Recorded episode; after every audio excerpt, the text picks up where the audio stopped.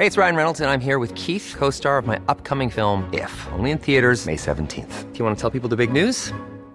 All right, I'll do it. Sign up now and you'll get unlimited for $15 a month in six months of Paramount Plus Essential Plan on us. Mintmobile.com slash switch. Upfront payment of $45 equivalent to $15 per month. Unlimited over 40 gigabytes per month. Face lower speeds. Videos at 480p. Active Mint customers by 531.24 get six months of Paramount Plus Essential Plan. Auto renews after six months. Offer ends May 31st, 2024. Separate Paramount Plus registration required. Terms and conditions apply if rated PG. Entrevista. Bueno, y en la línea telefónica tengo al consejero del Instituto Nacional Electoral, Ciro Murayama. ¿Cómo está, consejero? Muy buenas tardes.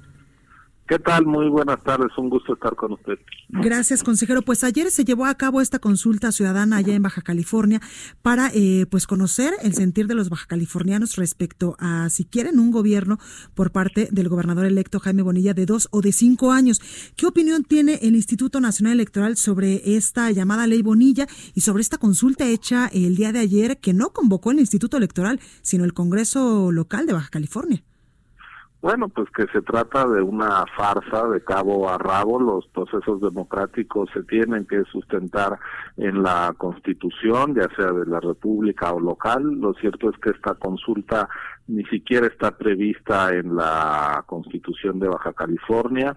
La gente fue convocada a votar ya el 2 de junio con base sí en la Constitución para que eligiera a un gobernante por dos años, dado que se trata de una decisión que se publicó desde 2014 en aras de empatar los calendarios local y federal.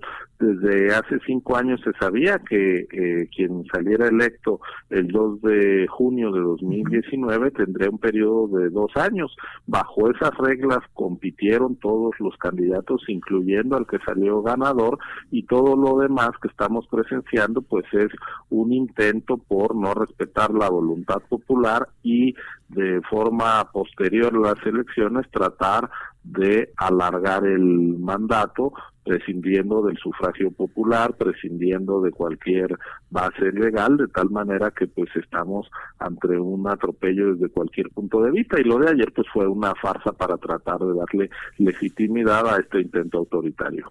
Con esto, eh, consejero, ¿se está violando la democracia allá en Baja California? De totalmente total y absolutamente estamos ante un hecho sin precedentes en la historia de nuestro país. Hace más de un siglo prácticamente que incluso en la época de autoritarismo donde las elecciones no eran realmente competidas y auténticas, quien era designado por un periodo lo terminaba.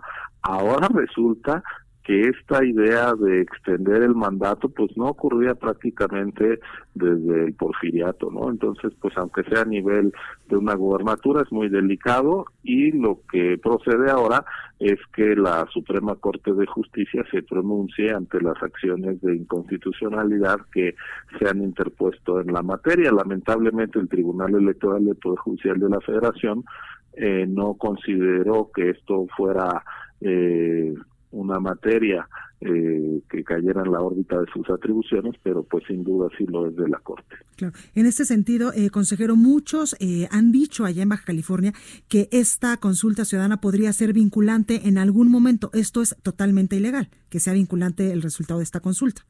Pues es que la ilegalidad, ¿cómo va a tener algún efecto legal? Sí, totalmente. Eh, consejero, ustedes eh, por parte del Instituto Nacional Electoral podrían hacer algo al respecto de, eh, de este caso que se está viviendo allá en Baja California, donde pues el mandato es por dos años esta gubernatura y no por cinco, por lo cual pues la ciudadanía votó. Pues miren, nosotros eh, no tenemos eh, facultad para eh, remover o echar atrás determinaciones de algún Congreso local. Eso está en el campo de atribuciones de la Suprema Corte de Justicia de la Nación. A nosotros lo que nos corresponde es participar como autoridades coadyuvantes en los procesos electorales locales. Ya lo hicimos este año en Baja California. Las 4.804 casillas las instaló el INE en esa elección. Fíjese nada más, nosotros para que pudiera todo el mundo tener la oportunidad de votar, instalamos 4.800 casillas en la cual hubo prácticamente 20.000 ciudadanos que fueron sorteados y capacitados para recibir el voto de sus vecinos.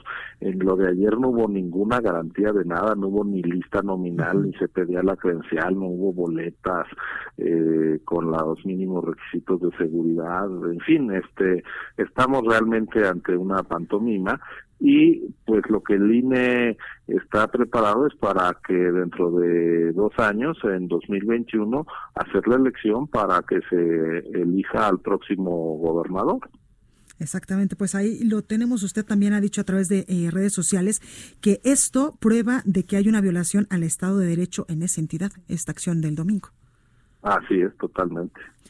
Totalmente, pero pues como eh, Baja California no es una ínsula aislada del orden legal y constitucional de la República, pues y ya que vimos que los propios eh, poderes, en este caso el legislativo, está siendo totalmente eh, funcional a los intentos autoritarios desde el próximo ejecutivo, pues tendrán que ser los poderes federales los que permitan que se restaure la legalidad en esa entidad. Perfecto, pues ahí lo tenemos. Eh, Ciro Murayama, consejero del Instituto Nacional Electoral. Muchas gracias por esta comunicación para el Heraldo Radio. Gracias a ustedes.